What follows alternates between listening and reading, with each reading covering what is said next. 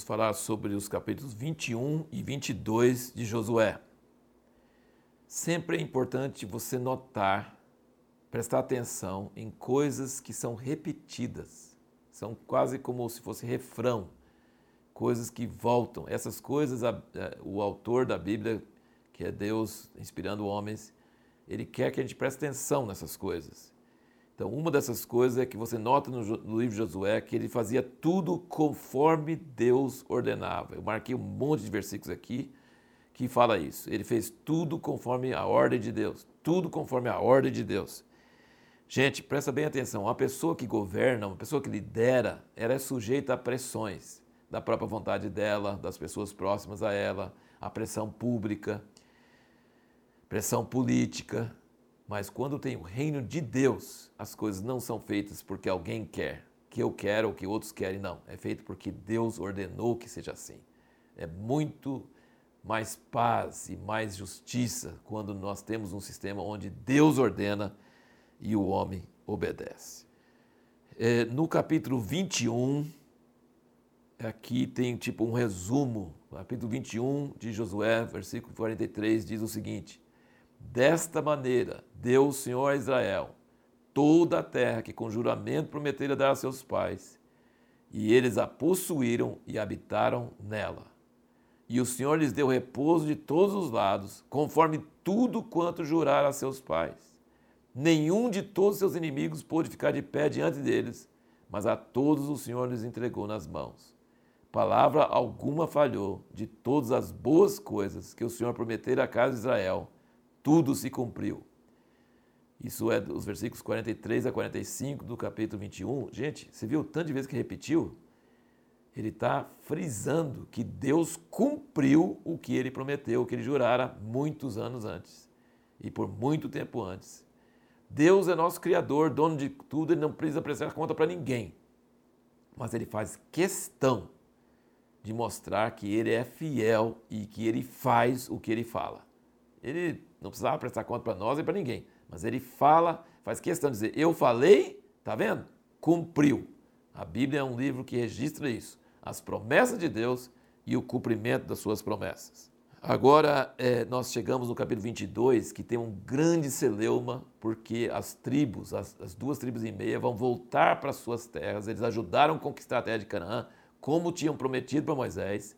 E agora Josué abençoa eles, eles retornam para sua terra, do outro lado do Jordão, as terras de Sion e de Og, que são repetidas muitas vezes também.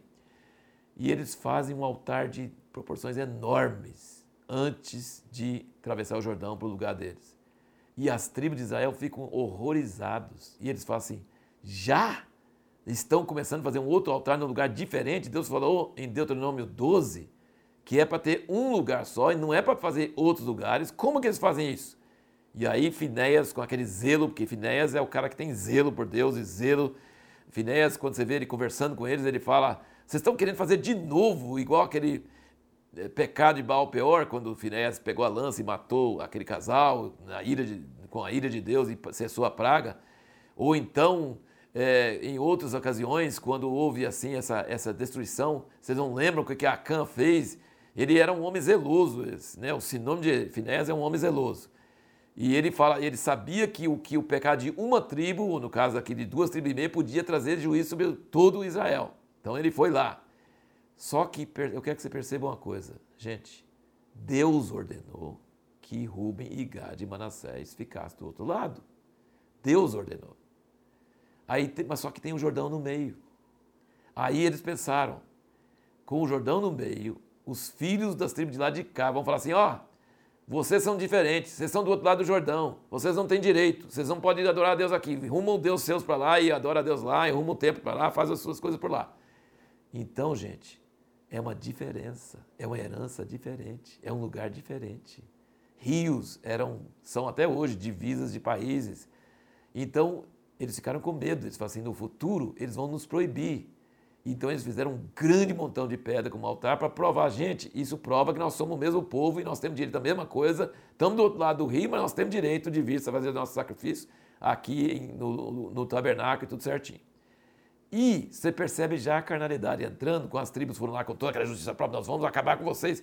E se a sua herança é imunda, vem cá, ficar do lado de cá, onde está o tabernáculo do Senhor. Gente, aí nós vamos responder a nossa pergunta feita no último vídeo. Por que tem diferenças entre várias partes da igreja? Nós usamos essas diferenças como desculpa para achar que um é melhor que o outro. Lado de cá do Jordão é mais santo, é melhor do que lado de lá. Gente, e isso é carnalidade. Deus ordenou heranças diferentes, lugares diferentes, coisas diferentes. A gente precisa entender isso e aceitar que nem todo mundo na igreja tem que ser igual. As pessoas podem ser diferentes e adorar o mesmo Deus. Veja bem, naquela época ninguém cria em um só Deus e muito menos num só Deus invisível. Todo mundo era politeísta, tinha vários deuses. Então veja bem, Deus é um, Deus é invisível, mas ele quer um só lugar para adoração. Uma coisa que une todo o povo de Deus, apesar de serem diferentes. Então nós não podemos rumar vários lugares, várias maneiras, nós precisamos ter diferenças, mas ser unidos como um só povo de Deus.